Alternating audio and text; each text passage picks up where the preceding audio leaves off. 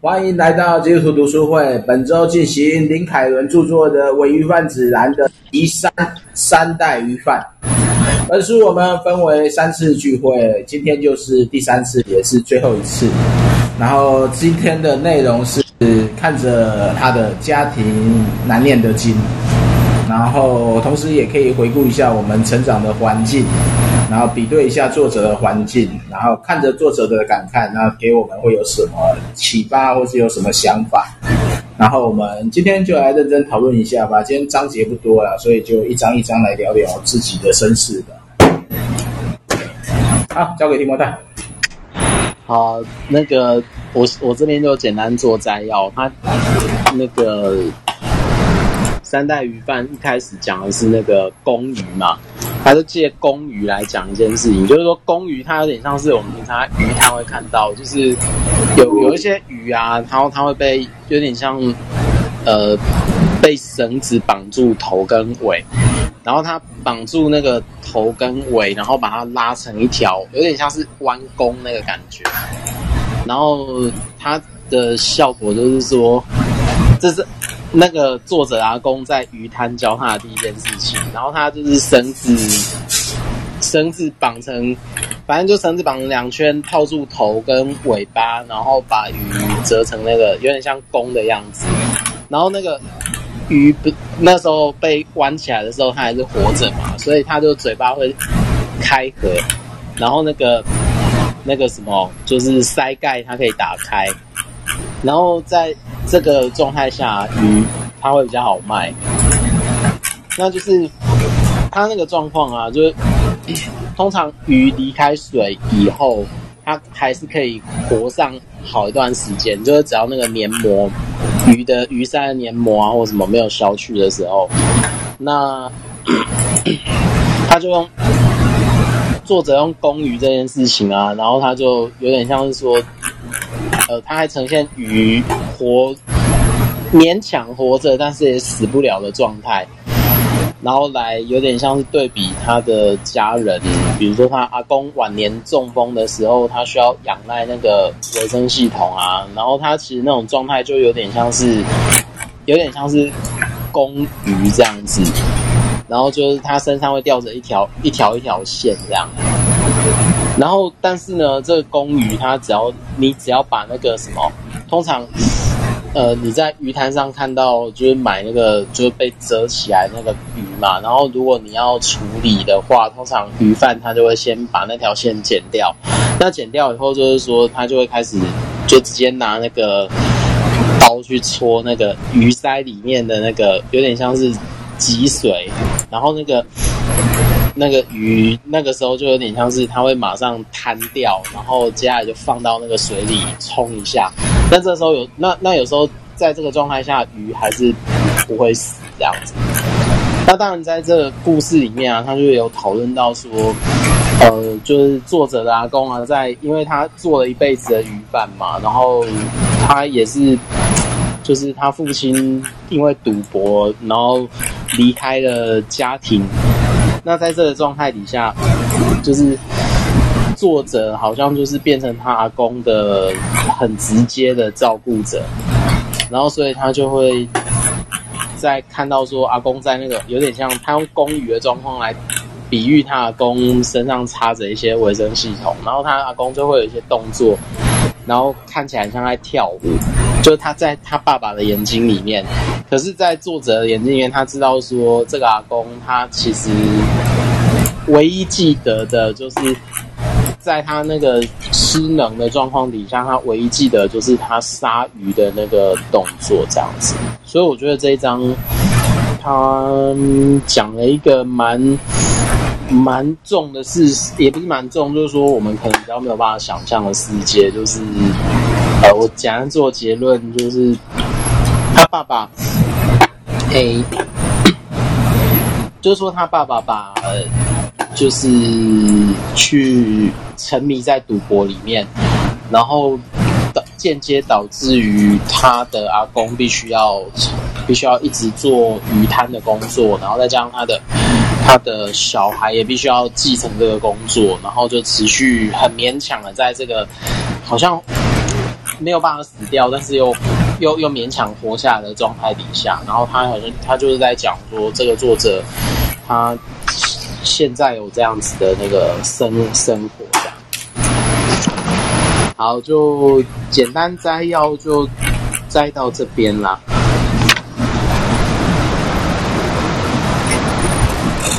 嗯，好，那有没有人要分享的？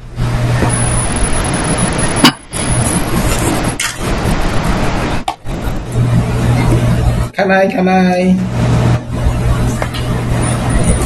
来，你是有什么想法？没有什么想法哎。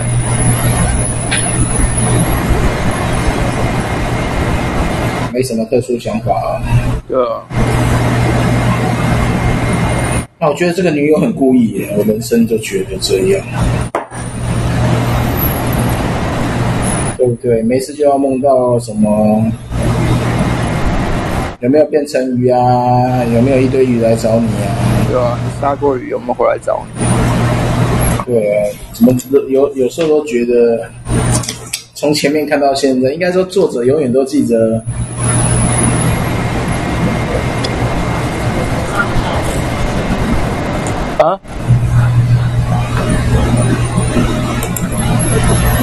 你没开麦啊？他说他重上。OK。终于有了，我刚刚没听到声音。是哦，那就一样问题啦。啊，我们就是说他的女友在这边永远都很故意的。然后这边就讲阿公，其实我觉得他后面这几章都在讲他阿公阿嬷这种生病之后的状况。然后他对阿公的记忆。似乎也没有那么多的深刻，然后只是对公鱼这件事，这公鱼这件事也是可以延伸到那个啦。其实你就把它延伸到到底续命这件事好还是不好啊？嗯，所以像作者就已经提到说，不要不要再公鱼了，公鱼不会比较好吃啊。公鱼其实是它。用作者的眼光来看的话，它其实公鱼就是比较好看，然后比较好卖，好，好卖而已啊。但他后面就讲，他会告诉他爷爷不要不要再公鱼了，嗯，就让他们好好死吧，死了死了鱼还会比较好一点。对啊，我就其实看他看他阿公也是一样啊，就就维持生命这件事到底好还是不好？对啊。因为他他作者他觉得说鱼如果比较好吃的话，他通常都是他有讲啊，就是一刀要割开下巴，然后让那个脊椎骨断掉，嗯，然后让就是说他有点类似那个我之前好像有看过，就是日本在做生鱼片的时候，他有一种比较特殊的杀鱼方式，好像还是跟作者讲这个有点类似，对啊。所以我们继续读吧，因为我觉得他第二章，第二章的家庭生活会感觉到更令人无力啦，无力感慨，因为他用冰箱去形容他的家庭，也去牵连住他的他买的小冰箱，还有满满的恨意，对，满满的冰箱生出来的东西，嗯，啊，直接跳到下一章吧。好，这一张的话，它开头写说，这间房子或说这个家就是这台就是台冰箱，然后它将我藏在冷藏，维持在随时可以使用的状态，然后情感可以是冷的，然后当有需求的时候加热一下就好。啊，那那这里啊，他就借着那个就是他自己买的，就林凯文他自己买的那个冰箱，然后来说他跟他老爸的关系，然后。我这边简短的摘要就是说，原本他以为他自己可以相安无事的跟他爸这个，他爸就是同在一个家里面，然后他可能以为说他可以创造一个小空间，那就有点像是那个冰箱一样。那但是他老爸的生活的方式啊，就是说我们前面都知道说他沉迷赌博嘛，那。他作者对他的记忆，也就是说，他会在书房就看，在书桌前面看那个六合彩。那当然，这个关系他就处于一个非常紧张的状态。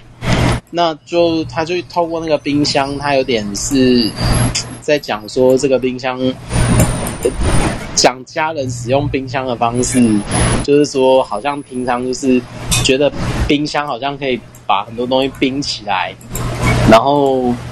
诶，你需要用的时候再再拿出来加热一下就好。可是他也写到很多现实，就是说，当他家里面的长辈就是在越年纪越来越大的时候，他们就是在使用冰箱的时候，就是会说，诶，有些东西他放进去拿出来，然后放进去拿出来，然后就重复的冰又加热，那其实那个东西已经坏掉了。那这种东西它就会累积在那个冰箱里面。对，那所以作者又讲说，他其中就有一台冰箱是因为这样子，然后他就把电拔掉以后，这个冰箱里面就长了虫，然后还长了一些很可怕的东西。那最后我他最后的故事就是说，他也接受了这个冰箱，然后但是他也就是。看到他跟他家里面的关系啊，那他在整理那个过程非常的痛苦，对，所以所以我觉得他这一张用冰箱的用冰箱来做比喻，我觉得写的非常非常真实。好，那就看看有没有要讨论的。哎，家庭的感觉是什么？家里的温度，说说看你们的家里温度吧。啊，家，什么叫家？温度啊？什么是家？没有温度啊，大家都各过各的啊。什么是家？小小时候就更惨了啊。什么是家？大家都需要家，每个人都没有家。对啊，这个这个家的问题真的要好好讨论一下。现在的家到底变成什么一回事？对，提摩太的家，提摩太的家呢？他就大家都有独立的空间啊。他只是没有说很好，但也没有说很糟。嗯，至少都还过得下去。那也还好啦。然后也不是那种见面就会吵架的，只是说会有一些不同的价值观或习惯会放在同一个同一个地方，大概就是这样吧。所以有没有被家拖累过？没有，没有，从来没有。爱丽丝有没有被拖累过？拖累有啊，怎么拖累法？就负债之还呐、啊，负债子还哦。所以作者的这个家哈，有时候有点辛苦。哎，Rocky 来了，把 Rocky 拉上来吧。我哎，我这边没有出现。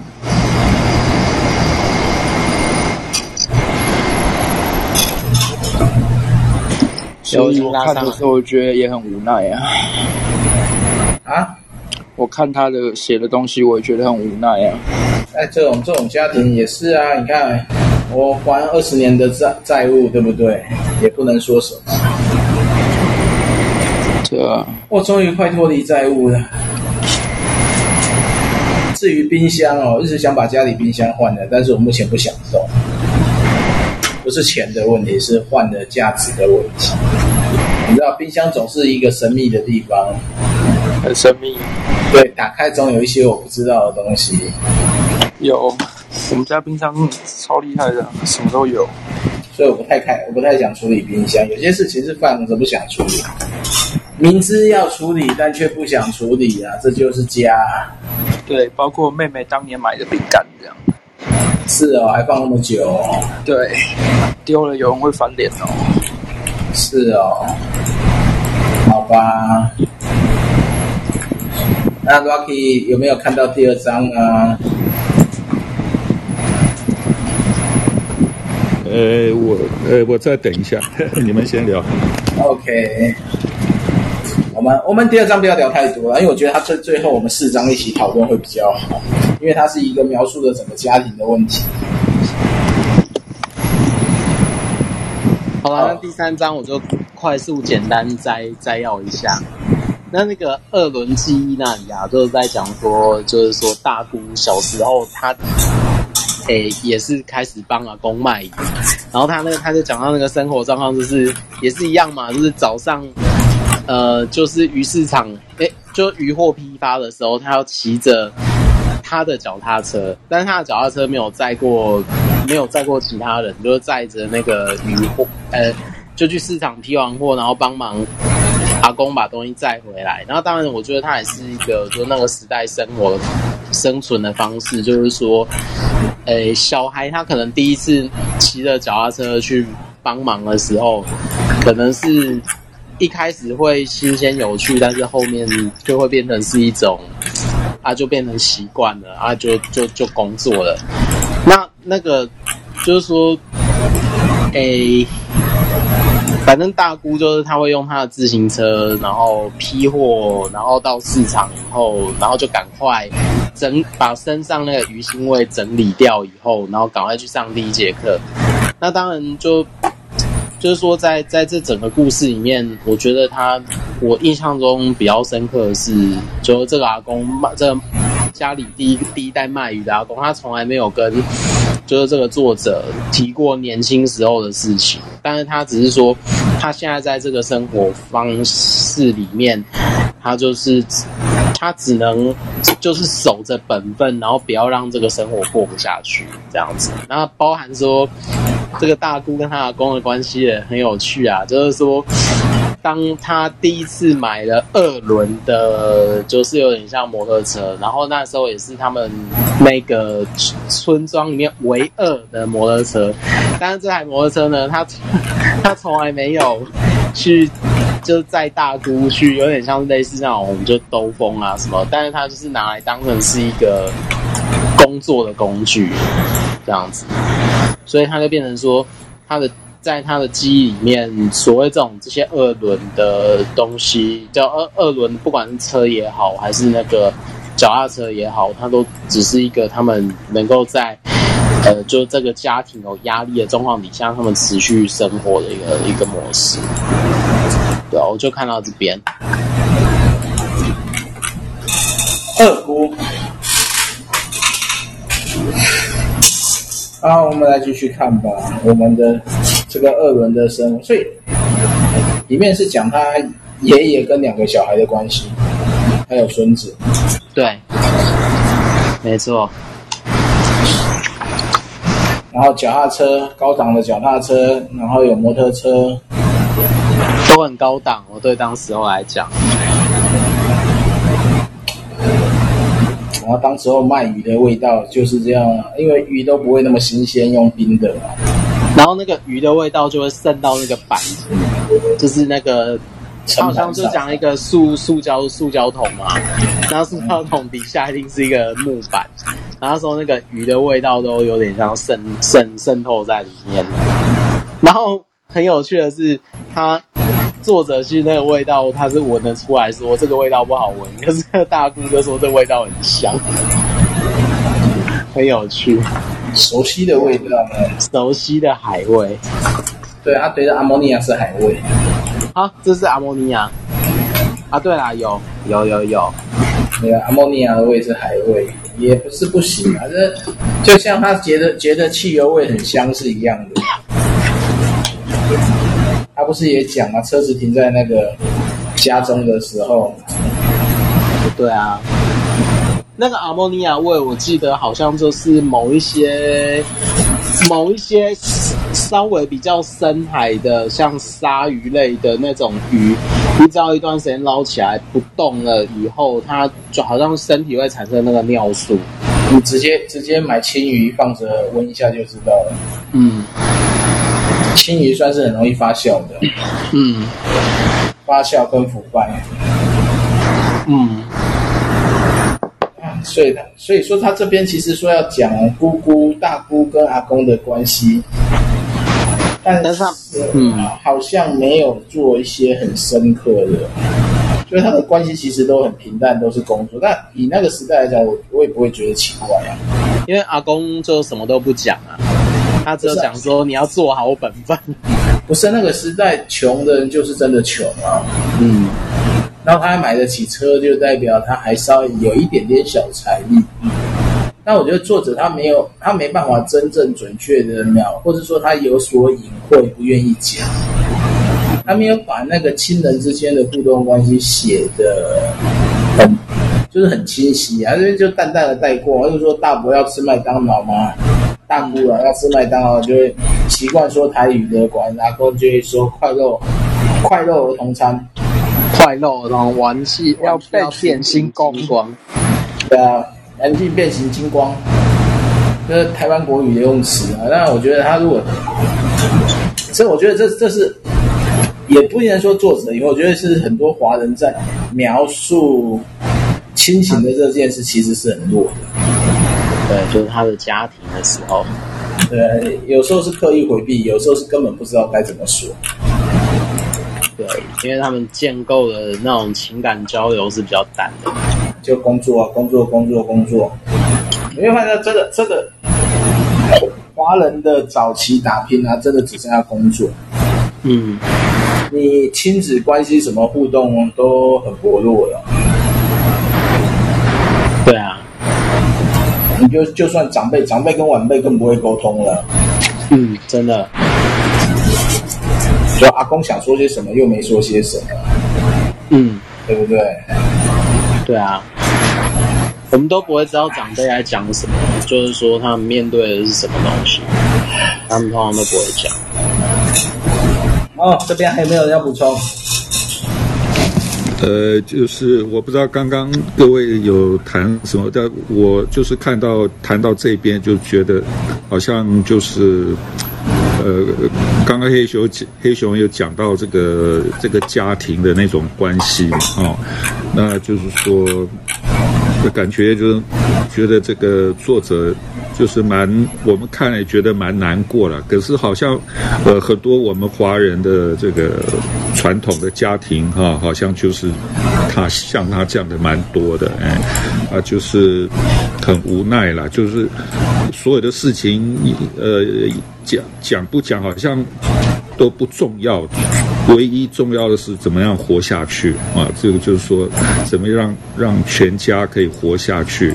所以很多，比如说过去说啊，什么好好读书了哈，将来怎么样，梦想什么，这个后来都觉得没有意义哈，讲这些都虚虚空的啦，虚化。所以。呃，所有的东西就放到怎么样生存下去，怎么样活下去，哦，呃，放在这个大前提之下，所以再来讲才有需要讲。那如果不是放在这个大前提之下，讲什么都没有意义，哎，呃，就是说也是蛮蛮悲哀的，是一个写照，哎，嗯。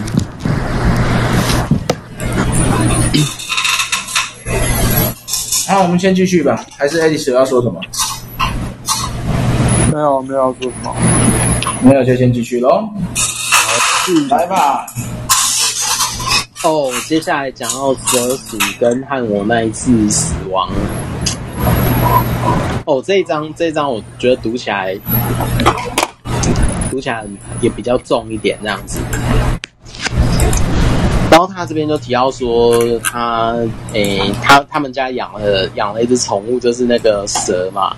那养蛇的时候，大家都知道说，就是一定要喂那种，就是要不就是喂那种冷冻的老鼠，然后但是它要解冻，然后蛇才会吃，要不就喂那种活的老鼠。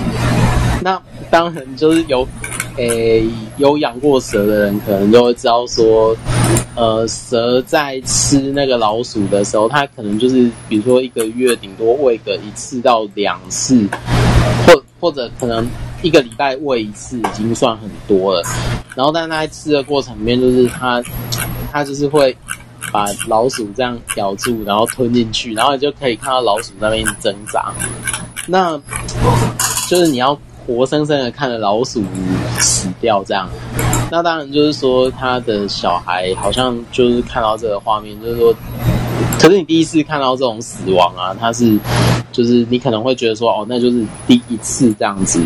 可是你只要很多次看到老鼠这样被吃掉的时候，它就等于是一种很多次的的那个状态，那就有点像是作者后来就讲说，那就跟他在处理那个鱼，就是杀鱼的那个过程，它其实是一个很很类似的、很类似的状态。那就是弄到最后，他你好像就会完全没有。没有感觉，就是先把无锅，就是先把鱼拍晕，然后拍晕之后，就要确定那个鱼不会跳了，然后他才有办法处理这样子。对，然后接着他就开始提到说，他照顾那个失智症的阿嬷这件事情。那当然在照顾的过程当中，他会觉得说，诶，他他的家里的长辈就会以为说他在。他来骗家产的这样，然后在那过程里面，他就会发现说，他他一直在照顾的过程里面受到长辈的，就有点像贬损啊，或者说他有点像羞辱这样子，然后他从来没有办法跟受到照顾的这个阿妈好好好好对话这样，那所以当他在照顾的过程又。他又同时需要去鱼摊工作的时候，其实那个那个是很辛苦，但是，但是在他精神受到损耗的这个过程里面啊，他到鱼滩去工作的这个节奏，他也就是一个，也也就是就是就是自由吧，对啊。好，我觉得这个对话真的很很很常见，就是说。当家里在照顾那些就是卧病很久的长辈的时候，你会发现说他很，诶、欸，他里面的一些相处的过程，尤其他在照顾那个失智又失能的阿嬷的时候，然后他等于是整个身心都陪在上面，都被被拖累下去。对，然后但是他就最后就回到说，他就有点像是那个球蟒啊，就是说他在讲他的蟒蛇，然后他在吞那个老鼠的时候，他就有点像是他需要去在咬住老鼠的，然后等待老鼠死掉的这个过程里面，它不能去干扰它的进食，然后它，然后那个蛇就会慢慢把那个老鼠跟，然后你会看到老鼠慢慢失去生命这样。然后，但是蛇它就会慢慢把那个老鼠消化掉。然后，但是它这里就最后就有一个结，有一个最后一句话，就是说，在这种过程的时候呢，就是你不要吵那一只球蟒。然后就是说，他认为说那个蛇啊，就是身体内死了什么，然后就会长出一些什么，它就可能老鼠以后就会在里面死掉嘛，但是它就会长成，它就会等于是那一只球蟒就会活过来这样。然后他会把那个这个过程，他会把那个老鼠就是把它消，把把它消化掉，这样，对啊。所以我觉得他他讲他面对照顾长辈的过程当中，他可能慢慢去体会的一种人生态度。先到这边。耶、yeah. 啊，所以这边的。这边的故事其实讲的是很很谈生命的议题呀、啊，从小老鼠、小鹿、小鹿、小白，我觉得这给小孩教育生命也很重要。现在人也也也比较麻烦，因为吃肉吃鱼，但他们从来没有看过这个生命的结束。对啊，这跟我我我今天去龙岗的清真寺嘛，就有点像是。呃呃，反正就是有点像拜访一下教长，然后其实他们才刚结束一个东西叫一个节日叫宰牲节，大概是三个礼拜前吧。然后因为在台湾，就是台湾没有办法在比如说稍微公开的场合去办，然后他们就是在那个过程里面有点像是说。他们要对着那个动物念念一段，就是《可兰经》，然后就是把动物杀掉，然后就他们他们就是在有点像是在重现那一种呃，就是上帝要，呃，他们的讲法就是上帝要要要亚伯拉罕献出以斯玛利，呃，他们是他们他们用的是以斯玛利，可是上帝阻止了亚伯拉罕，然后所以呢，他就用了用了一只羊来代替代替那个以斯玛利的死这样子。好，那就其实也有跟教长聊了一下，说这种其实，我就跟他说，如果这个节日大概在台湾，如果是那种动保团体看到啊，就是说他可能会觉得很残忍，但是如果在呃穆斯林那个环境下，他把这个这个。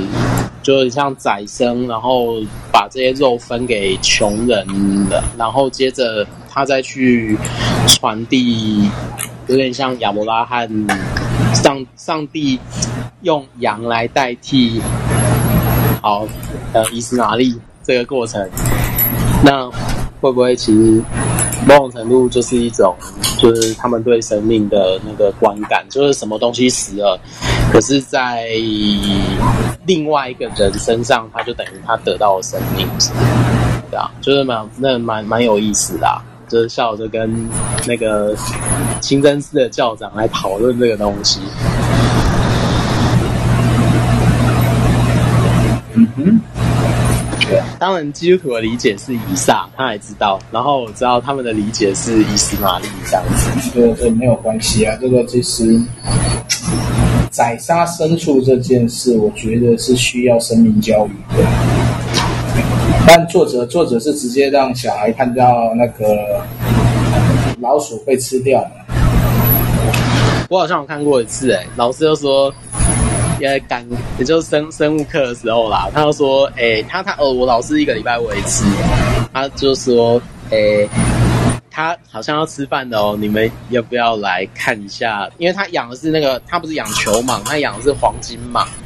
然后大概我记得那个长度就是那个一百一百九十公分吧，就是你手臂展展开的那个长度，算大只的，算大只。对，他养很久，那个老师养很久，然后他就是会整个咬下去以后，然后就 就蹲在那边，然后就看老鼠一直动。对啊，然后他就说，反正这就是生命开始结束消化的过程吧。对啊，生物课的时候有印象。可是那个，可是我第一次就觉得说，哎，其实蛇，如果你好好养的时候，它还是蛮友善的。只是它比较不一样的是，因为蛇没有表情，所以你会觉得，哎，就老师直接讲嘛，因为大家会怕蛇，是因为你看到很多动物都有表情，但是蛇没有，所以你会怕。可是你如果跟蛇相处久的时候，你摸清楚它的习性，其实蛇是很温和的。嗯，对啊，就像是就算是毒蛇也一样，就是你要顺着他的个性。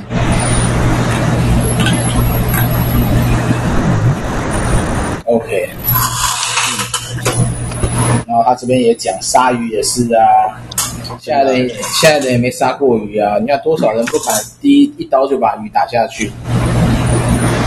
哎，我第一次我第一次、嗯、第一次弄的时候会抖，然后但是就是有就反正教会在海，我以前在海边的教会帮忙嘛，然后就那个会有就是他们要整理余温的时候，就是就就送了一大袋，就大概二三十条。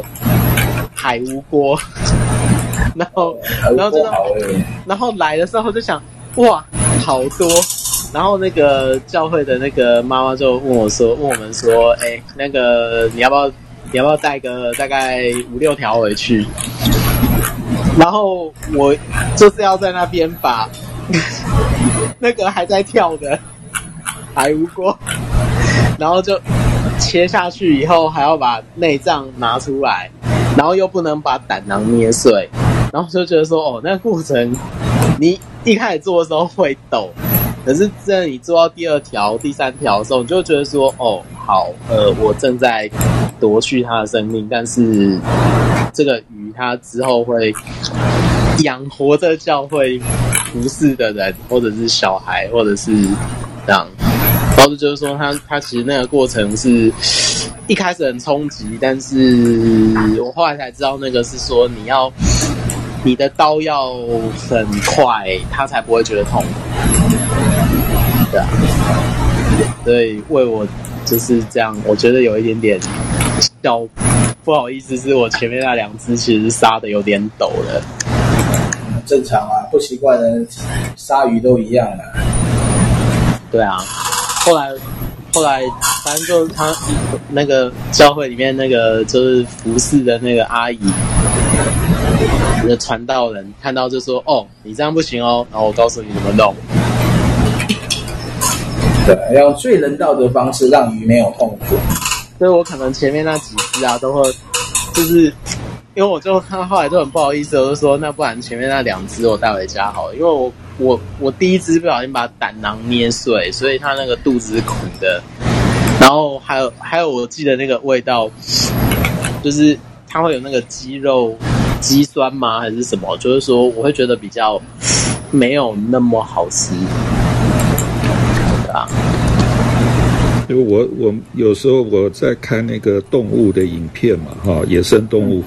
感觉那个比较成熟的动物哈，这个比如说狮子、老虎啦，这个比较成熟，他们在捕杀猎物的时候，呃，是很迅速的，也就是说，他很快就掐住对方的要害，很快让对方断气，然后再慢慢吃，就是他那个挣让对方挣扎的时间其实是很短。那反而那些生手哈，就是说不会不会捕杀的，就是说反而让放让那个猎物增加很长的痛苦的时间。哎，那我是在想，我们人类呃，这个应该比动物要好一点啊，就是说，可是怎么为什有没有人？科学家可以发明一种东西，啊、呃，在杀生以前让动物先吃，或者，呃，呃，不会有不好的后遗症了啊。然后不要经过那么痛苦的死亡，它一样会断气，但是，呃，不要让对方有任何痛苦啊。就是说，这个是这个应该可以去努力做到，把这个痛苦降到最低最低。当然，我们我们想说啊，他痛苦，然后让很多人得生命啊，吃得饱，呃，呃，谢谢他们，那是很无奈的讲法。那如果能够也有比较好的方法啊，就是说，是不是可以这样子？养殖肉啊？对，我好像有看到，哎，就是说，好像有科学家在说，他你只要培养某一个组织的细胞，然后它就会变成那个肉，养殖肉。对，这其实是，就算我们现在屠宰在进步，现在屠宰最最简单的方法是直接脑部脑部击碎嘛，脑部电击这样。对，就是它会有一个就是一个一个枪还是？你可以你可以去看那个啊，美国的那个屠宰屠宰场的影片嘛，他们就会有一把电击枪直接打牛的那个脑中心，打下去它就垮就死了。对。现在做法是这样啊，所以就说所谓这是人道，但真的人道啊？你没有，因为你还是要夺去夺去动物的生命。只要夺去，我觉得那讲到最后，你说你真的要人道，就是吃素哦。对啊，对，就是很无奈了。但是吃吃素这件事哦，对我们现在的身体来讲，又不见得那么好。对啊，对。我我之前我之前有，我不知道我在哪里有看到。他说：“我我不我不确定是不是假的，但是他说其实植物对于它要被吃掉也是有感受的。嗯嗯，好像我不知道在哪里有看到啊，就是说.你把你把万物皆有灵，当然就用万灵论来看，每一个都蛮有。嗯，美国美国有一个宗教就是这样啊，他们不吃不吃你那个采收的植物啊，他们觉得你采收就是杀啊。”所以他们只吃那个自然落果的东西呀、啊，嗯，等它自己掉下来。嗯，所以其实我觉得，不管你吃什么，它其实都是，如果你要说再放在基督教的那个那个架构里面啊，就会搞不好就是说，呃，你吃什么都是上帝养活它，然后。让他在某一个时候他死掉，然后他变成我们另外一个就是维生的那个东西这样子，然后就觉得我们在吃东西的时候，其实只要不浪费就是感谢。对，但是我们那个如果想想那个罗马书哈，第几章几节我我记不得，就是说，呃，好像第八章就是说万物现在都在哀叹。嗯，他们都在痛苦当中，然后等候那个幕后的时候，那个复活的时候得释放。就是说，那这个痛苦当然包括动物、植物，所以就是说，呃，这个事情还还没了，就是说。这个痛苦还没了，就我们没办法用一个一种诠释的方法解释的话，把这个事淡化掉，或者说，呃，就是大自然、上帝的设计，哎，上帝的意思就是这个样子，好像我们没办法这样讲，因为那个哀哭，那个听不见的哀哭的声音还在。嗯，所以是罗马书里，如果说没有，就不用等候。万一万物都在痛苦当中哀嚎，等候那个时刻时刻的来到。所以这个事情没有解决的啊，我我们只是能很无奈的这样过日子而已。可能我们也是跟他们在哀嚎当中。所以讲到这里，我是想到这个作者，因为我我上次有提到说，嗯，那我就问他说，那这个作者跟鱼之间的。关系是怎么样？嗯，那这个好像我们读到吉三，比较这个东西越来越浮现出来啊。他吉三讲到他跟家人的话，阿公的关系，阿公的死啊，然后中间不时穿插出鱼跟动物，这个是很奇奇特的啊。他。就说，我感觉他不只是说被那个鱼市场鱼贩收编掉，最后他被鱼给收编了。就说，我觉得他很那个鱼像一面镜子一样，在照照他自己跟他的家人啊。那个阿公的死的最后啊，让他也感觉他好像一条鱼一样。所以他最后就是说，连他自己也变成好像动物里面的一位了啊，嗯，人也跟动物差不多。那那我觉得这个是很严肃的一个课题了哈。那么，但是我们基督徒要跟着这样看自己吗？对不对？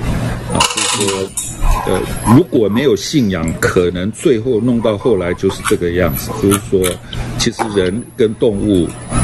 呃，相差无几了。异于禽兽，几息那个几息 有跟没有，有时候好像几息也不见了。就是这个作者有感，我感觉他已经在那个边缘了。就是说，弄到后来，就是慢慢越来越失望，失望，觉得人啊，跨破啊，差不多了，该该该懂不差不多了啊。就是说，都是那个，那死的时候。呃，不管是谁，是阿公也好，爷爷也好，什么人也好，啊，包括他自己啊，跟鱼也差不多。然后，我们就在那个食物链里面啊，就是说，呃，被吞掉，最后当肥料。啊，所以人，呃，可以最后处理当肥料，最后是不是人人也可以变成人肉给人吃呢？是不是变成一种丸维他命丸，做成维他命丸再回收给人吃？啊，就是说人的价值最后就变成这样，说起来是很恐怖的。那那我们基督徒是不是可以认同这种链啊，这种食物链，这种大自然的链啊，然后把我们摆进去啊，这样子？所以我觉得这个弄到后来是蛮严肃，也蛮讲起来蛮难过、蛮沉重的一个话题了。哎，没有像。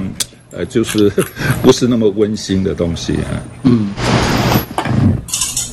对，的确，真的。有时候看这本书的时候，就会觉得好像看到一个另外一种看看待世界的方式，然后也好像会帮助我们，嗯，比较呃，用比较能够看到不是教会的角度。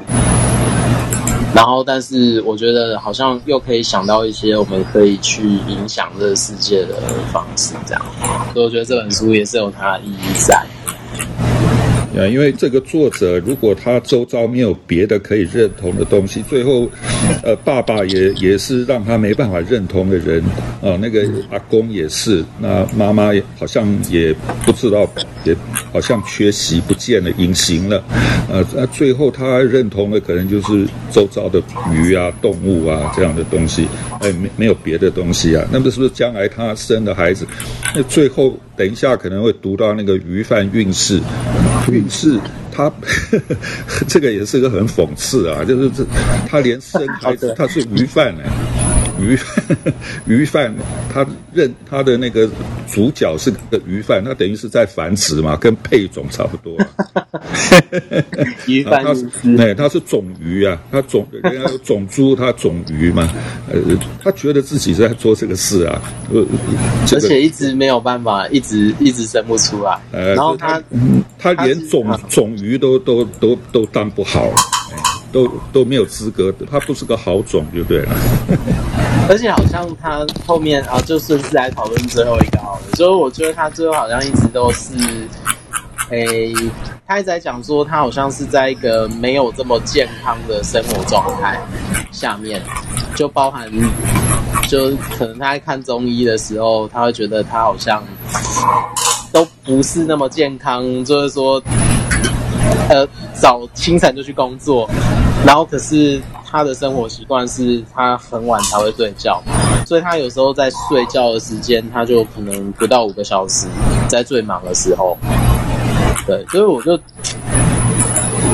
就这是好像他在讲一个他看过很多医生，然后但是那个每个医生就跟他说，你知道生活习惯不好啊，然后怎么样的，对啊，所以我就觉得 Rocky 在。这讲最后一章，他连种鱼都当不好一件事情，其实是我觉得蛮蛮精确切到这章的那个内容。对啊，那黑熊有什么啊？你要你讲的吗？你你，要直接进入种鱼了？有啊，我已经在讲了、啊、鱼贩运势啊，因为我最后走，我其实觉得这张就是，就就是他跟他太太想要怀孕，然后可是他就是整个他。他他在叙事叙事说，他好像看了很多医生，然后很多医生都跟他说，你要改变他，你要改变生活习惯。可是他又变成说，他在一个冲张力当中，是他不得不这样生活，然后他也没有办法改变，不不一定能完全改变生活习惯。那他唯一的做法就是可能是找中医做一些身体上的调整。当然里面有讲到说放，就是说他可能是。呃，敲鼓啊，然后怎么样啊？然后让让他可以把身身上那个就是比较不好的血放掉，这样子。对啊，这个好像对于很多很多职业都是一样的问题啊。对呀，想生的生不出来，不想生的不一直怀孕，只好打掉。嗯，真的。没关系，这就是命。是啊，是啊。嗯，现在人口有已经八八十亿了，对啊，很多地方也失控了，太减减少人口也不是坏事啊，真的，就让它减少一下吧。嗯，但是这这个这个少子化的世界哈、哦，现在开始走向人口减少的世界。对。也不是人口减少，我觉得人口不会不会这么快反应，那是都市化造成的人口减少。某一些地方过度集中，然后某些地方又……那集中之后分配不均嘛，所以光生存就难了嘛。嗯、就我我们我们现在的社会生存要付上的代价太高了。对，以前只是吃饱肚子，有个温饱就觉得很不错，但你会发现，你看整个都市化或者整个世界。文明越来越起来的时候，你的非必要的开销就会越来越多。嗯，非必要都变成必要了。我们以呃，有的时候那个社会上有有人也有讲到，就是说那个战后婴幼婴儿潮有没有？嗯，战后婴儿潮那个。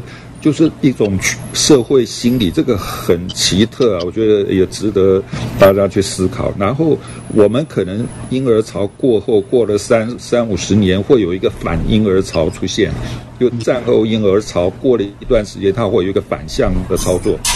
那这个好像是也是不可不可控的东西，嘿，好像会有这种这种原则出现。我觉得我们，哎，他现在谈这，你刚刚谈的这个人口结构，我觉得没有潜力可取，因为以前没有所谓的战后婴儿潮。嗯嗯。人口结构是从战后开始，文明开始以后，瞬间人口开始暴涨，都市化以后让成人口持续的成长。所以以前不会有这种现象。以前没有没有都市化吗？不是，啊、那那那像那个印度啦、非洲，他们那那那种那种爆炸式的生法，这个这个有没有可能贫穷的结果也会有这个现象？跟战后是不是有类似的这种催生的作用？贫穷，呃，应该是说战后会催生，是因为劳力劳力密集的关系。嗯，就说农业有这个现象，农业社会会需要大量生小孩，因为你要想，战后最大的东西是的农业社会，要先填饱肚子，所以他们需要很大的劳力。嗯。当当劳力走到后面，就变成说人们安安逸舒适以后嘛，自然啊、呃，你会发现现在人口结构有一个原因是老化，而不是死去。嗯，所以我们整个社会的年龄层是就人数是不断往上增加，一个关键原因，一个出生率多，夭折率少，再来就死亡年龄往后延。社会进步了，医学进步，嗯，啊，都市化结果就是这样嘛。那我觉得那个在在日本，日本的内容，日本称这一代什么？团块年代嘛，嗯，对啊，日本战后也是团块年，团块年代现在一直走下，你要看这个不是只是团块年代的问题，你要从一战、二战到现在人口成长，它是爆炸性发生。以前从来没有成长这么快，所以我觉得你说会有反反战后，我觉得应该不是，我不如把它当做那个疫情的曲线来看好，你就把人当做病毒看好了。病毒达到一个极限以后，它就会自自我消灭，然后就开始减少。人是人是地球的病毒啊！没你这样讲就会被出事。对啊，但你人口结构确实是这样。我们现在达到一个高峰以后，然后再来就会平了，平完以后就开始下降，下降会慢慢加速，嗯，然后再瞬间加速，然后就回到一个平衡点。所以我们我们我们这一代是要面对加速的年代，是因为呃四十岁以后嘛，就是四十岁算是人口出生率的尾巴。然后到三十岁以后就少了三分，应该就少了三分之一了吧。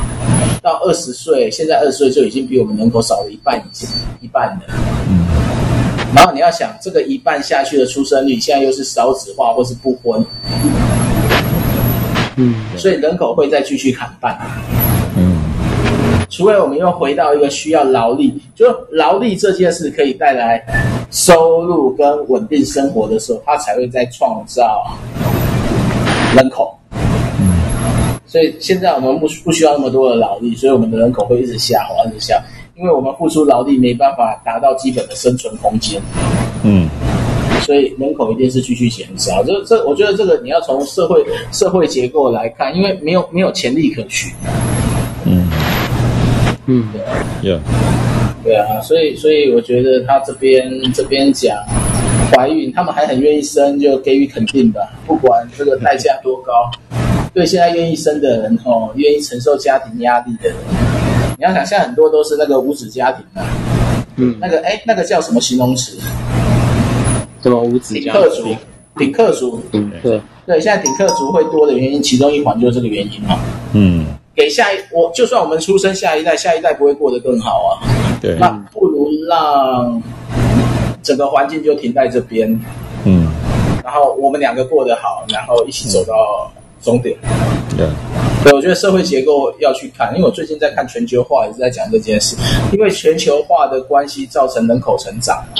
嗯嗯，啊，应该说全球化造成都市化，都市化造成人口成长，它会有一个这种关系性。但相对它会带来更多的问题，然后就开始拉扯，嗯，然然后变成说我们存留在像我们在台北市生活，你没有七万块，你要怎么活嘛？对，对啊，嗯，就我们没办法生活，所以都市化的生活成本太高，所以它一定会带来人口人口受限的关系。嗯，所以你要看这个鱼贩，他还愿意生小孩，你就知道那个财务状况。像我朋友他们就直接讲了，嗯，如果我们没办法让小孩含含得金汤匙出生，不如不要让他出生。嗯嗯，对，免得他成为一个被排挤的下一代。嗯，这个这个鱼贩他后来好像日子过得不错哈，后来他去做餐厅什么做，他现在做批发了，哎，批发好像改善了不少。对啊。其实，其实做这种传统产业哦，啊、呃，如果没有因为天灾影响他们的收入啊，像我我朋友之前远远洋渔产啊，一船回来都是算千万的。其其实卖鱼是很很可以致富哎，我觉得那个我们家那个果菜市场这边卖猪肉、卖卖鱼牛肉啦，什么很多这个都房子好几栋。哎，那个我我就是觉得这本书这个作者，我不晓得。那个，我觉得是不是他最后在控诉他这个老爸哈？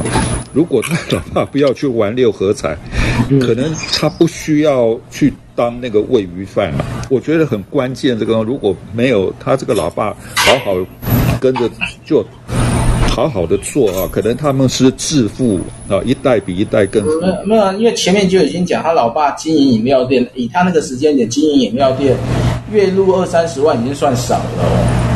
对呀、啊，所以，所以应该是都是很好的结果。就是说，关键我是说，那个这本书讲的关键那个破口，是不是就是他老爸去赌博嘛？对啊。如果没有这个问题，是不是他这本书就不需要写啦？他可能会是另外一个新对啊，另外作家。对啊，就是他可能跟没有啊，他的他是读交大的啊。对啊。他也不差，能力也不差，也不差。一个是护士呢，他太太是护士哎，护理系哎，护理系哈。对啊，所以其实他们来讲，他们应该如果不在鱼贩的世界，应该是在一个都会，都会生活不错的。不错，但是可可能他们都到国外去留学啦，嘿。那因为他，嗯嗯，没有，这这问题就因为他讲他爸爸赌博嘛，所以他承受了家庭的压力嘛。嗯，所以，所以，所以讲这个，我如果我们从这个角度来讲，就是说他还是在讲命运啊。他这中间他不是那个那个插中间穿插了很多讲算命的事情，有没有？嗯，对啊，他一开始就他还跟还把算命跟鱼给扯在一起。对，他 那那那是他的观察学。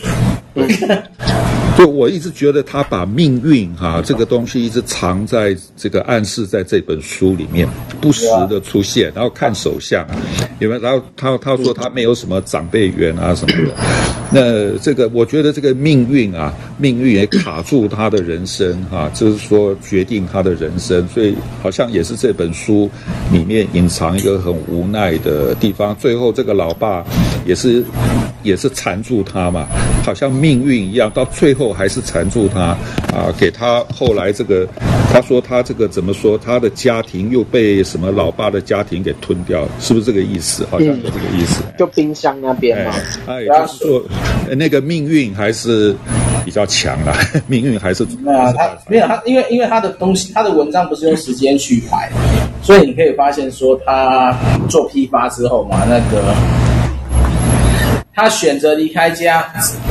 然后离开鱼贩做批发的时候，他就整个整个生活才开始真正改变。这这其实就讲就之前讲的嘛，你不管怎么样，你不远离你原生家庭的问题，你永远都被局限住。嗯，这是逃不掉的，所以这这点有点悲惨了。我说我自己我自己没有他那么悲惨，但是但是也因此塑造我一个个性，就是不想赚钱。会觉得觉得赚钱都是在还给别人，就就觉得赚那么多干嘛？我能过日子就好了。就他的专访就就讲到说，他和他爸最好的关系就是没有关系。他说，因为保护自己跟妻小，所以必须要切断跟原生家庭的连接。呀，yeah, 要切割了。没错啊，所以。啊，每一个人家庭家家家都有难念的经啊。对。所以说你你家庭遇到的问题，我们没办法去切割，我们就永远把自己局限在那边。那一切割，你看就会背负一样莫名其妙的形容嘛，就不孝子嘛，或者什么不关心家庭嘛，或者什么太冷血啊，是是要付代价，因为你切割一定会流血啊。对。所以他讲他那个冰箱那一块，就真的把他的家庭的关系，就把那个什么家，就他把整个房子都形容是冰箱了，整个家就是一个冰箱了。是啊，如果他不走出冰箱，冰箱不再是一个保鲜的地方了，而是把东西放到烂的地方，放到坏掉的地方。所以我觉得他这他这边他这种形容，他只是用很隐晦的方式形容，但其实他的内心是心灰意冷。嗯。对啊，他其实是把冷冷放在当中啊，冷到冷到整个整个人格、整个判断都坏掉了。他他其实我刚好奇查了一下，查了一下那个背景，就是说他其实在一个部落格，也不是部落格，他有点像是在记录农业的一些东西，就有一个叫上下游的副刊，它是有固定在。有固定在出一些文字，然后它里面就包含说他写了什么？哎，独生的我拥有一台房东的西屋双开冰箱。我在猜那个应该是他很早以前写的东西。嗯，对啊。哎，没有，二零二二年五月二十九，新的啦，新的。所以他就等于是好像在写以前的他，他清理那台冰箱之前。然后他当他说他有他自己的冰箱的时候。嗯，对啊，房东的，对，前面是房东的，房东的不是他的，对，是房东的冰箱啊，所以他就试着在把这些东西写出来。我觉得文字这件事，哈，我觉得是每一个在不同岗位，如果能论述下来，留下记录，我觉得影片的保留不见得比文字容易。嗯，有一些文字可以把人的想象空间增大，所以他。各行各业愿意写下来，我都觉得是好的，都很珍贵的。对啊，嗯，水蜜桃味的酒精，我有水蜜桃味的酒精吗？不玩的。哎，对，我有姜，我有我有姜汁酒还没喝哎。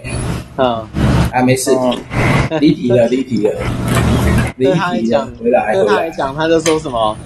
什么？我我我刚刚又看到他一篇也很有趣的文章。今年过年吃十班，然后他等于就说我没有跟他说十班不贵，一尾白鲳可以买三尾十班。嗯，就他就他就其实他比较喜欢白鲳，然后但是他就蛮有趣的是说他们过年吃十班。对啊，有很有意思。唉，实在秋然后所以他开始写这些文章，然后他后面。他后面有写一个东西啊，就是他的后后记啊，嗯，就真的是他把伪鱼贩指南形容出来的，伪的是伪装，却变成真正的鱼贩，嗯，其实其实他，然后再说指南是生活的片段，所以不想当鱼贩，但最终还是成为鱼贩，嗯，所以之后的成为批发商，反正批发商还是鱼贩呢。只是不是鱼摊而已啊，变更大了。对。他他好像他好像有社会系的背景，他是社会系，他还去上过中文那个什么文学课啊，前面有讲啊，文化也。他最早念大船，从大船跳到一检，然后再跳到社会学。那他交大是念什么呢？文化研究好像是。哦，不是理工的。因为我有看到。如果是工科的话，他就不会过这种生活。他是交大社会文化所。哦，对。如果是工科的话呢，他就是卖干的。哎，文化所那就是硕士哦，查论文。对，没有，他没有毕业，他没有毕业。可恶！这年头都是要查论文的。对。是啊，没有毕业啊，那就没有论文可以查，好可惜了。对啊。候选人啊，说是候选人，没有没有，他没有候选人，他甚至他他应该是在那个不稳定的环境，他这个状态论放弃了，不容易写完的，就没有打算读完了，就简，我觉得应该也是跟家庭的负债有关了，对，他没有办法，他没有办法读完，文文化是私立的，会会死的，嗯。私立的，我我读的也是五六万啊一学期。哇，不简单。读完了，再再看有没有博士班可以读。希望读得起呀、啊。啊，我刚刚看我看的那个博士班的甄甄选名额只有两人，好有难度哦。没有，因为有时候两人的话，他顶多就是三个人，三个人在竞争。就就我就就我知道的状况，没有文科，文科的博士相对于工科没有没有那么难。就如果你都在同一个领域，然后你大概我们那时候在讲说，你大概投个四五间学校，你可能就会中签。啊，没关系啊，先不急，先有钱再说了。好了，那我们就今天这本书就到这边了啦。呃，这本书然后讨论一下吧。那基督徒干嘛要读这本书啊？我给一些，给一些，嗯，对，我是看 这个，我也是在想啊，哈，所以说，就是为什么要读它？为什么？我我觉得这这个作者是。我们要很感谢他哈，他这个很诚实的把自己的人生为什么会从伪鱼贩变成鱼贩这个过程哈呈现给我们看，还有剖析自己的原生家庭哈，要这个包括一些不太不太体面光彩的，一般人都会讲体面光彩，就讲讲很多嘛哈，很少人会愿意讲。不体面、不光彩的事，所以我们还是非常非常感谢这个作者。哎，那我就想到，就是说，如果把他这个放到更大的一个视野来看啊，就是说，啊，其实我们每一个人跟自己的环境是扯不清了啊，跟自己的环境带给我们的命运，包括原生家庭、原生家庭社会背景是扯不清的。所以，从圣经的角度来讲，我们都是亚当的后裔。就是说，再怎么努力啊，你再怎么挣扎，我们从圣经来给我们定义啊，我们这个人就是再怎么弄啊，再怎么高尚，怎么读书啊，有学问，有爱心，可能还是亚当的后亚当的后裔，这个是跑不掉的啊。我就就是说，好像有有这样同样的定位啊，给我的感想。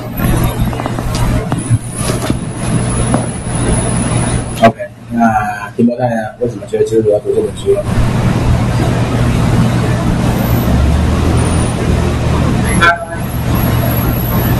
他有开麦，他有挂了吗？哎，有有，好好，应该有了，有有。我觉得你可以从不同的环境里面去认识到不同人的生活，然后。哎，特别是特别是当他年纪可能跟你没有差多少，可是因为呃，就家庭的关系，他不得不结束一个他可能很感兴趣的东西，然后投入在那个生活里面的时候，那我就觉得说，他这种人生经验可能就是对很多人来说是哎不太容易，然后也。不见得每个人都都都都有这样的经历，所以我就觉得他的经验是会打开我另外一个不同的世界，这样子。那个，爱丽丝，爱丽丝，爱丽丝，说话。啊？要说什么？基督徒为什么要读这本书啊？基督徒为什么要读这本书哦？我觉得。果不是不看他他的，我觉得不看他的职业的话，因为他我觉得他要讲的是可能比较深层是家庭的问题啊。那我觉得基督徒有的时候必须要要思考一些比较现实的，而不是都是飘在云上。云上太阳，哎，真 的好。OK 的。我觉得一件事讲鱼这件事哦，我我刚刚在想，鱼贩，你知道圣经中这些人都是渔夫鱼贩嘛？哦，嗯，对，那为什么我们找不到一些信仰里面讲跟鱼有关的东西？我觉得蛮有趣的。有啦，哪哪哪有没有鱼的东西？不是啊，就讲一些渔夫有关的生活的见证啊，有的没有的啊。哦，你指的是这个？嗯，对。就不如我们再来一次鱼类占卜啊？不如我们再来一次鱼类占卜这样。我们出去外面发占卜，是不是？来来看一下你什么鱼哦。那我觉得这这个是应该可以谈的，因为你知道啊，那个教会教会界有一个谬论嘛，就是他们只看重七大山头嘛。嗯，但这些所谓的生活各种生活领域的人就不重要了吗？他们他们很重要啊。然后我们现在真正看嘛，你看，如果说跟渔夫有关，你知道台湾最大的问题是什么？台湾有一个很严重的问题，移工在渔船上的这些渔工。而且有一些外籍的渔工，他们是没有办法上岸的。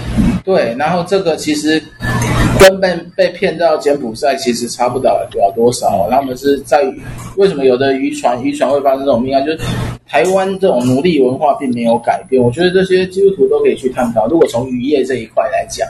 就我们不要讲那几个山头嘛，我们讲各行各业嘛，各行各业基督徒是不是可以在这个领域做盐做光嘛？甚至在这个领域的基督徒可以出来发声嘛？他怎么看待嘛？或者他怎么看待渔业嘛？甚至说去谈所谓的永续、永续的海洋啊、海洋生态嘛？我觉得这些都可以谈嘛。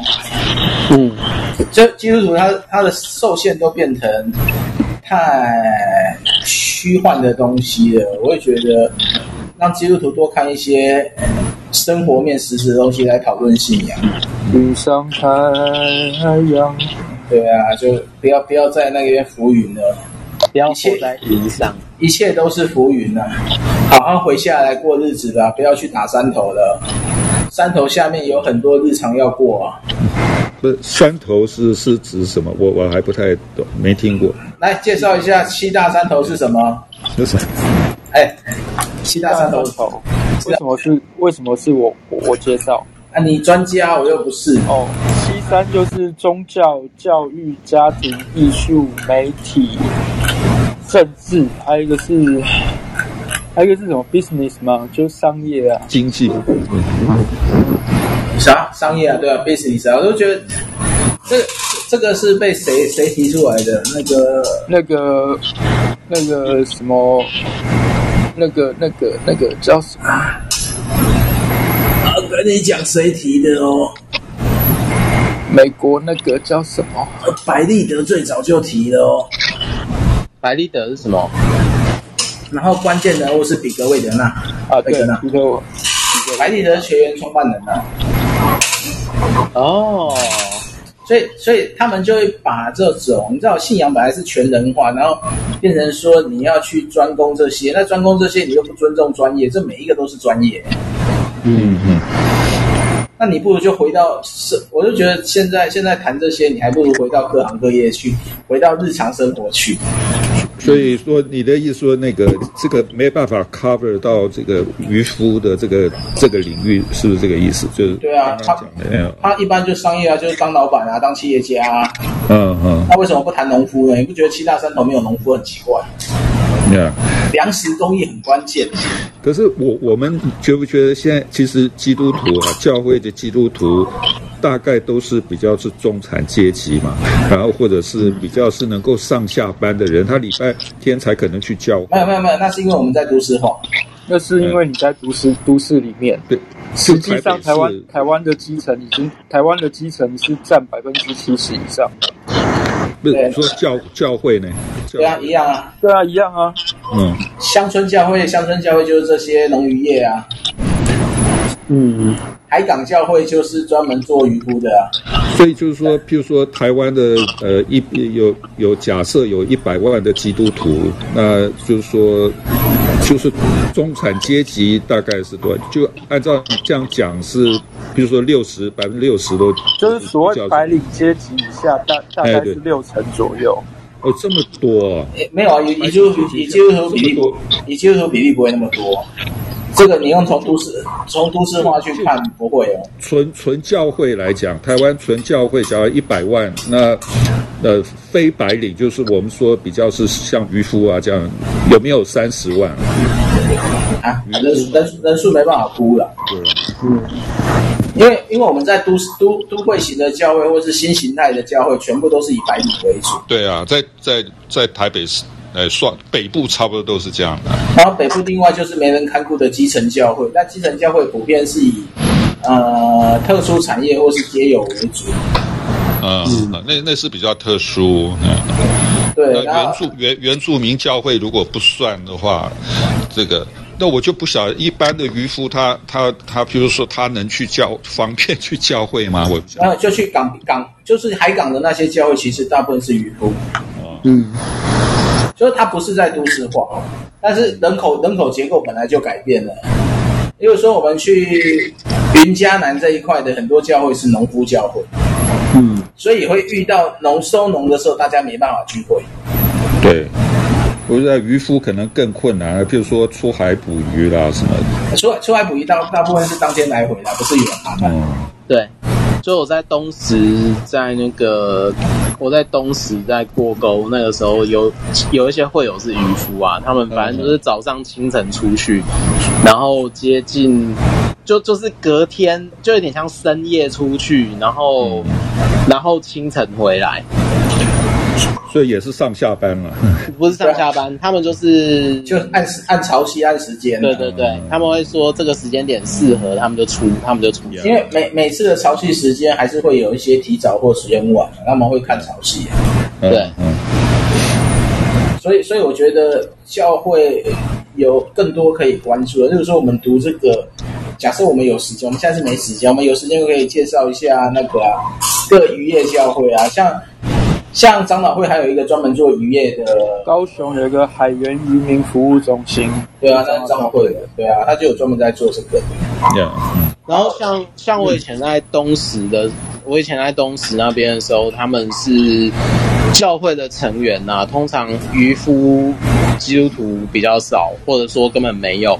那那边的渔村的状况就是说，以那个新住民跟那个新住民的。二代居多，他们有些人就是因为真的生活的，生活是处在一种有点像家庭有一点点没有功能、没有那么齐全的状态底下，他们来教会求助之后就留在教会。嗯，这就我觉得好像那个公那那个就有点牵涉到就是乡村变迁以后的。比如说人口人口的特质改变啊，然后再改变改变以后，他们持续或教会服侍的对象都会不一样。对啊，Yeah。好了，今天差不多了，我们下一本就回到读神学的书籍了。哦，对哦，那本我没有带过来，你你你可以介绍吗？啊，那本那本那本要怎么介绍？那本怎么介绍？他就写黑熊熊。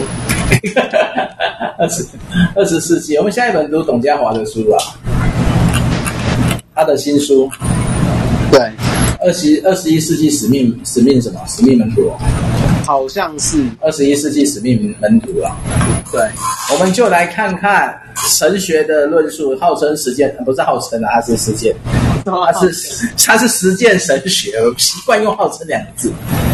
大家都号称号称久了，就忘了什么是真的。他是专攻实践神学的博士嘛？哈，嗯，好像是。我我记得他是去读实践神学啊，主修实践神学，在富勒啊。嗯，所以我们来看看实践神学写的使命门徒，因为他现在是华福会的主席、总干事吧。还是哦，不是哦，不是主席，他正确名称叫什么？完蛋，总干事啊，总干事嘛，他现在华福会总干事嘛，所以我们就来讨论讨论，但希望大家不要太言上哦，言上不是本本读书会的核心哦。言善言善是什么？言上是什么？来，提莫提莫太解释上，提莫太解释言上，言上就是，就是有点像是。把它哦，用英文来讲就是 roast，就是说你觉得它有哪些地方真的是，就是说他他他以为的是这样，可是你觉得做不好，那也就是去吐槽他，就是 roast 这样，roast。roast 就是烤烤东西，roast 哦，就就是把它把它放到烤肉架上烤啦，哦哦哦哦。千万不要这样哈，我们就就事论事哈，就书论书哈。对对对，它应该有一些有价值的地方。就大家读一读嘛。我们原则上就不先先不选重复的作者了。嗯，他的读完以后，以后短时间内也不会读了。OK，就一起交流一下。他的内容大概是，呃，我正在想是不是分三次还是四次读啦，因为他就讲使命、文化、门徒三个领域啊。嗯。但因为它有十二章，我有点想分成四次，我不要按照它的 Part One、Part Two、Part Three，我们就一次三章就好了。嗯，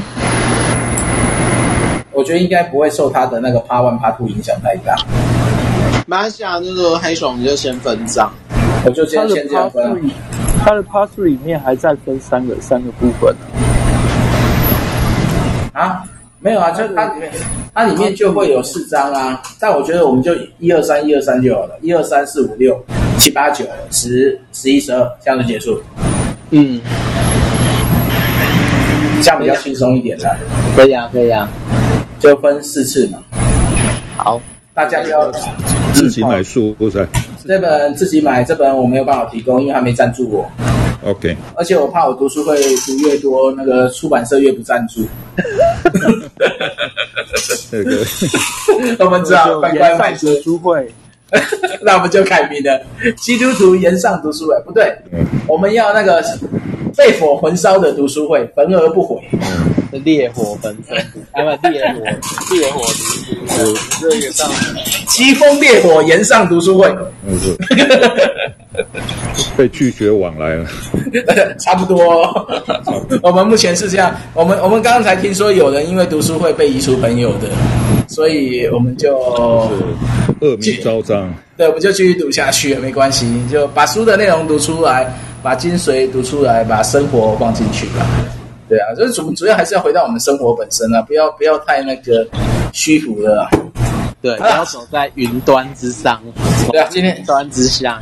对，我们是 under under 什么？under cloud，对，对，我们在云端底下，OK 啦，我们就我们就脚踏实地过日子了，不要不要不要太吹捧任何作者，任何书都有好有坏，有价值的就学习，有质疑有问题的就提出，觉得他写错或写的不好，当然可以批评指教啦。对，好，就这样，谢谢大家，我先到这里，好，谢谢黑熊，谢谢提摩太，谢谢，哎，好好，那走了，拜拜。Bye. Bye.